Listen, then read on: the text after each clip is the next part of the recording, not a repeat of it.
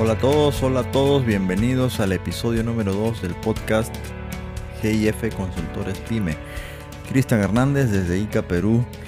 Eh, esta vez vamos a hablar acerca de un tema que, amerita por la, por la situación que estamos pasando desde la, óptica de, la, de las finanzas, principalmente para, los que son eh, clientes MIPES y pymes.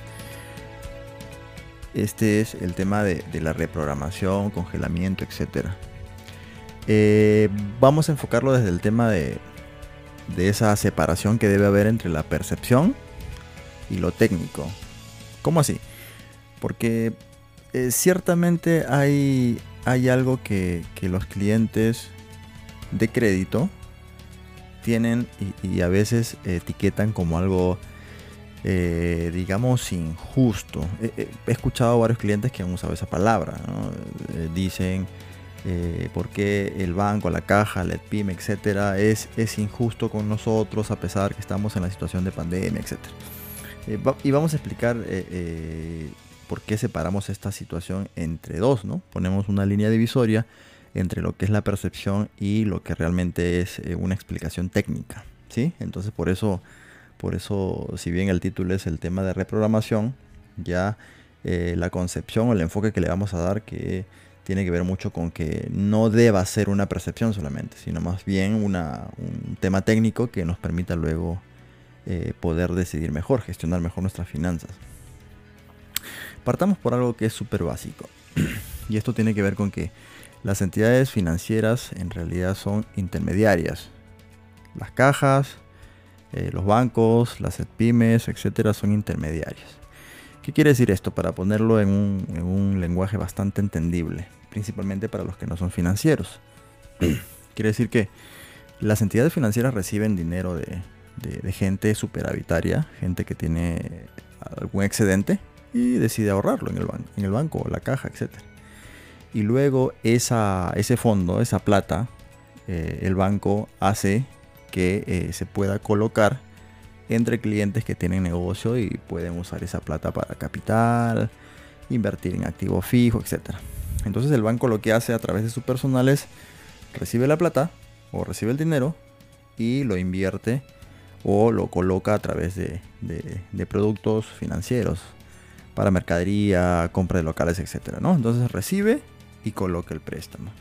Entonces, en estricto, las entidades financieras son intermediarias. Por lo tanto, tienen dos clientes, son dos orillas, ¿no?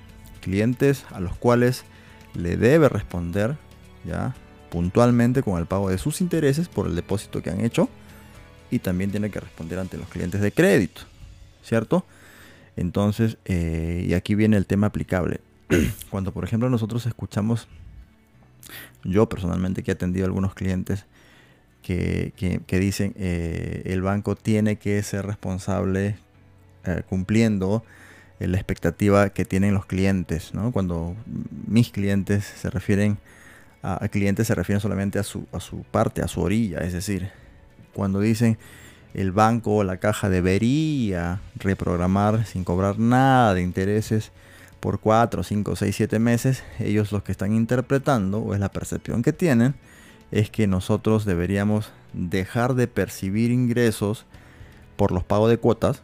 Hablo de los clientes que tienen préstamos, ¿ya? Pero no se ponen a, calcular o ver o, no se ponen en los zapatos de las personas que están esperando también el pago de los intereses por sus ahorros. O sea, el banco, la caja, de pyme, etcétera, entidad financiera, tiene que responder también ante los ahorristas. No sería técnicamente eh, conveniente ya decirle a los ahorristas, ¿sabes qué? Mira, vamos a reprogramar tu pago de intereses. Es decir, como estamos en pandemia, te voy a dejar de pagar tres meses y tú al cabo del cuarto mes recién vienes a cobrar tus intereses. ¿Se entiende, no? Es decir, si como entidad financiera tenemos clientes que depositan su dinero, y tenemos otros clientes a quienes le hemos prestado por intermediación ese dinero, el banco o la entidad financiera en general tiene que responder frente a los dos. No hablemos de accionistas, no hablemos de empleados, ¿no? para empezar, ¿no? Hablemos de los dos tipos de clientes para que sea sencillo el entendimiento. Quiere decir que la entidad financiera tendrá que ser en pandemia o en cualquier otra época responsable frente a esos dos tipos de clientes, ¿sí? No hablemos, insisto, en el tema de los clientes internos, los empleados, colaboradores, etcétera, no. Para nada, no es, la, no es el propósito de, esta, de este podcast, de, esta, de este episodio número 2. Entonces, como entidades, como entidades responsables, tienen que responder ante los clientes de ahorros y ante los clientes de crédito. Sencillo. Entonces, eh, cuando el cliente tiene esa percepción que la entidad financiera está siendo injusta porque no le reprograma el periodo que debería reprogramar, quiere decir 5, 6, 7, etcétera, varios meses, y no cobrarle nada, en realidad no está tomando en cuenta también al otro tipo de cliente. ¿sí? Eh, y sin embargo, y sin embargo, las entidades financieras eh, en Latinoamérica, eh, porque he revisado cómo se ha hecho en Bolivia, en Colombia, etcétera, todas han coincidido en que sí, pues, ¿no? Las entidades financieras debieron, como ya lo hicieron, hacer algo al respecto cuando se dio el tema este de la, en Perú específicamente de la cuarentena desde marzo. Entonces lo que muchas entidades financieras hicieron aquí en nuestro país y luego en periodos cercanos en Latinoamérica fue que eh, optaron por reprogramar o congelar, en este caso sí congelar porque en muchos casos no ha habido cobro de intereses. Eso ha sido estrictamente una, un congelamiento, quiere decir que, como su nombre indica, ¿no? Congelaron todas las condiciones, número de cuotas faltantes, tasa de interés, monto de cuota y lo hicieron a modo de una ventana móvil, ¿no? Cogieron este dato y lo movieron tres meses sin cobrar nada. Por lo tanto, congelaron estrictamente como si se, tratara de detener el tiempo. Y retomaron al cabo de tres meses eh, y empezaron a cobrar recién. ¿Sí? Casi como, como si fuera un tema masivo, ¿no? Para todos por igual, algo así. Y sin embargo, en nuestro país, aquí en Perú, eh, lo que han hecho muchas entidades es que al cabo de esta primera reprogramación masiva, ya han hecho reprogramaciones por bloque a varios tipos de clientes dependiendo de su, de su particular situación. Sin embargo, en esta segunda reprogramación sí han cobrado intereses. ¿Por qué? Por lo que tiene que ver con en el punto número uno. Los intereses, como todos sabemos, son eh, ingresos que el banco luego toma y de ahí puede pagar lo que tiene que pagar, muchas cosas, ¿no? Entre ellas eh, los intereses de, las personas que han depositado. Eh, los bancos, las entidades financieras han cumplido con el pago puntual de los intereses de los clientes que han depositado su dinero. Entonces, en los meses en que eh, las entidades financieras en nuestro país han reprogramado masivamente o han congelado en muchos casos esos meses en los que el banco no ha recibido ingresos ordinarios, ha tenido que cumplir no solamente con sus empleados, que no es el tema en este caso, sino principalmente con los clientes que han ido a cobrar los intereses. En algunos casos clientes han ido sacando sus ahorros, con lo cual el banco o la entidad financiera se ha quedado con menos fondos para poder prestar. Entonces, eh, sí, hubo un camino que las entidades financieras adoptaron en cada país en época similar, pero más o menos coincidentemente con un tema de congelamiento. ¿no? La primera parte masiva, eh, sin cobrar intereses en muchos casos, y la segunda parte, estamos hablando en el caso particular de Perú, de mayo, junio hacia adelante, sí con cobro de intereses. ¿Y por qué? Por lo siguiente. Cuando hablamos de, reprogramación, congelamiento, etcétera, hay varios términos, hay refinanciamiento, etcétera todos tienen que encajar dentro de una metodología. Cualquier movimiento, cualquier operación, cualquier transacción que se haga, tiene que ser dentro de un marco de una metodología. Es decir, no se le hace a un cliente bajo un modelo determinado y luego otro cliente bajo otro modelo, no. Sino debe ser dentro de una metodología.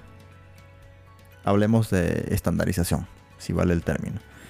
Entonces, para nosotros eh, entenderlo mejor, tengo que decir que hay varias formas de, tratar un préstamo, varias formas de, devolver el préstamo o de pagar el préstamo o el dinero alquilado, ¿no? Porque lo que hace la entidad financiera en realidad cuando coloca préstamos es alquilar la plata, ¿no?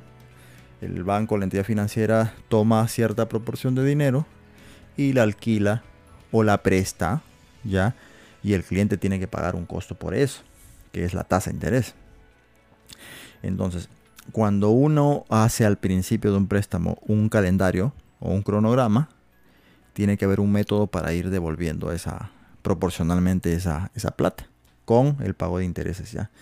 Y entonces uno de los métodos más usados, si no el más usado en el tema bancos, para conservar el monto de la cuota, es decir, para que esta no cambie mes a mes, para conservar la fecha principalmente, es el método que se llama francés, ya, método de amortización francés. A diferencia de un alemán, a diferencia de otro americano, que no es el motivo de este, de este podcast esta vez, ya, pero sí usamos el método francés. Y ese método francés implica que conservando todas las cuotas por igual y todas las fechas, en la gran mayoría de casos, todas las fechas, dependiendo de si el mes trae 30, 31 días, etcétera, igual la cuota idéntica y las fechas idénticas en la mayoría de casos, en realidad lo que hace es que al principio se paga más intereses. Es decir, si ponemos un crédito a 12 meses, ya, y la cuota es 100, todas son 100, 100, 100, 100, 100, 100. En la primera parte se pagará más de intereses, porque el interés se aplica al total del préstamo que recién se va a empezar a devolver. Por lo tanto, y aquí amarramos el tema de reprogramación. Por lo tanto, cuando un cliente de préstamo, cuando un cliente de préstamo recién iba a empezar a pagar, o recién va por la cuota número 1 o 2, ¿ya? y le reprograman, esa reprogramación ya va a generar ciertamente unos eh, cobros de intereses al final que van a ser, y aquí viene la percepción otra vez, que van a ser algo altos para su percepción. Y sin embargo, si nosotros hacemos un, eh, un análisis detallado de cada, de cada monto incrementado, uno se va a dar cuenta que en lo técnico, evidentemente, si es un crédito que recién se iba a empezar a pagar, pues lo que se genera de intereses por el periodo no pagado ya es alto. En comparación de si lo vemos como que si el crédito ya está por, por pagarse, está en las últimas cuotas. Por eso eh, es importante entender que cualquier tipo de movimiento que se haga, eh, hablando de, de, tema de reprogramación, eso generará intereses porque es normal. El congelamiento es, yo muevo esta, esta caja de información, monto de préstamo, tasa de interés, etcétera, y la pateo tres meses. Eso es congelamiento, estrictamente. Y sin embargo, eh, en el caso particular de Perú, hay una ley, hay un reglamento que, indica que, va a haber un congelamiento o reprogramación, dependiendo del caso que se ajuste. Eh, y sin embargo, el congelamiento no baja en nada la tasa de interés. La reprogramación sí. Entonces, no voy a entrar al detalle de esta, de esta ley que hay aquí en nuestro país para no confundir. Sin embargo, lo que sí tengo que decir es que toda reprogramación genera intereses. ¿Por qué? Porque como se trata de dar un plazo adicional, si la cuota se vence hoy y voy a patear tres meses, ese no pagar, ese no ingreso, ese dinero que no va a ingresar a la, a, las arcas del banco para luego cumplir con sus otros clientes, etcétera, eh, genera, genera esa espera de pago, genera intereses al final, ¿sí? Y sí, pues puede pasar que la percepción sea algo injusta, pero es solo eso, es una percepción. Entonces aquí viene ya la, eh, eh, el trabajo, el liderazgo que debe tener cada funcionario de, de, la entidad financiera, porque en la medida que el asesor esté bien preparado, eh, el ejecutivo tenga la actitud de, siempre apoyar al cliente en, tema informativo para que esté totalmente satisfecho, tendrá que explicarle técnicamente de dónde sale. Entonces, eh, igual, ¿no? Para eso estamos nosotros, para tratar en la medida de lo posible de, ayudarles con información que les permitan primero entender cómo funciona esto. Y al entender definitivamente vamos a tomar mejores decisiones, y vamos a intentar eh, estar siempre en comunicación con nuestro ejecutivo bancario, de caja, PYME, etcétera, que nos dé la información necesaria y sobre todo el asesoramiento, ¿sí? Porque en el caso particular de esta ley vigente que hay y en cuyo caso los bancos se van a adecuar al tema, los clientes tendrán que postular al tema este de, las garantías del, Estado, a ver si, si, si ingresan o no al tema de la reprogramación, congelamiento etcétera, porque hay, hay una postulación que hay que hacer, el banco tendrá que ponerse de acuerdo. Hay unas tablas que indican límites para que los clientes sean atendibles o no. No todos acceden también, hay que decirlo. Entonces, en la medida que el, que el cliente esté muy cerca de su asesor, pues habrá una mejor decisión. De eso se trata. Entender que en realidad la entidad financiera intermedia y tiene que cumplir con los clientes de crédito y con los clientes, clientes de ahorro también. De eso se trata. Así que, bueno, pues la reprogramación es una opción, es una opción que por naturaleza, por emergencia salió a partir de la pandemia y que bueno, en su primer momento, en la gran mayoría de casos en nuestro país y creo que en Latinoamérica, optaron por congelar y no cobrar nada en la primera etapa. Ya después en adelante han tenido que adecuarse y dar ciertas facilidades que les permita a los clientes recuperarse. Y sin embargo, también la entidad financiera ha seguido cumpliendo con sus clientes de ahorros. Y aquí también vale la pena decirlo, también con sus empleados. Esa es la idea. Así que bueno, esperamos, espero haber contribuido con algo de información que permita clarificar el escenario y eh, que pues esto nos permita ver la reprogramación y en realidad la transacción misma de, de decidir si reprogramar o no reprogramar que tenga que verse también no solo desde la percepción de justicia o injusticia, sino también desde la forma técnica como debemos enfocar, porque entiéndase que los negocios, en la medida que, tengamos mayor información técnica, podemos sacarle mejor provecho. De eso se trata, espero les haya gustado el episodio número 2 y pegadito, pegadito viene el siguiente en el cual hablaremos sobre algo súper, súper importante que tiene que ver mucho con la tasa de interés. Básicamente con el mito de la tasa de interés y cómo deberíamos enfocar para no perdernos oportunidades de negocio. A veces nos centramos tanto en algo tan, tan superficial que no necesariamente es lo más importante. Así que bueno, me despido. Cristian Hernández de Digica Perú y nos vemos en el siguiente episodio. Chao.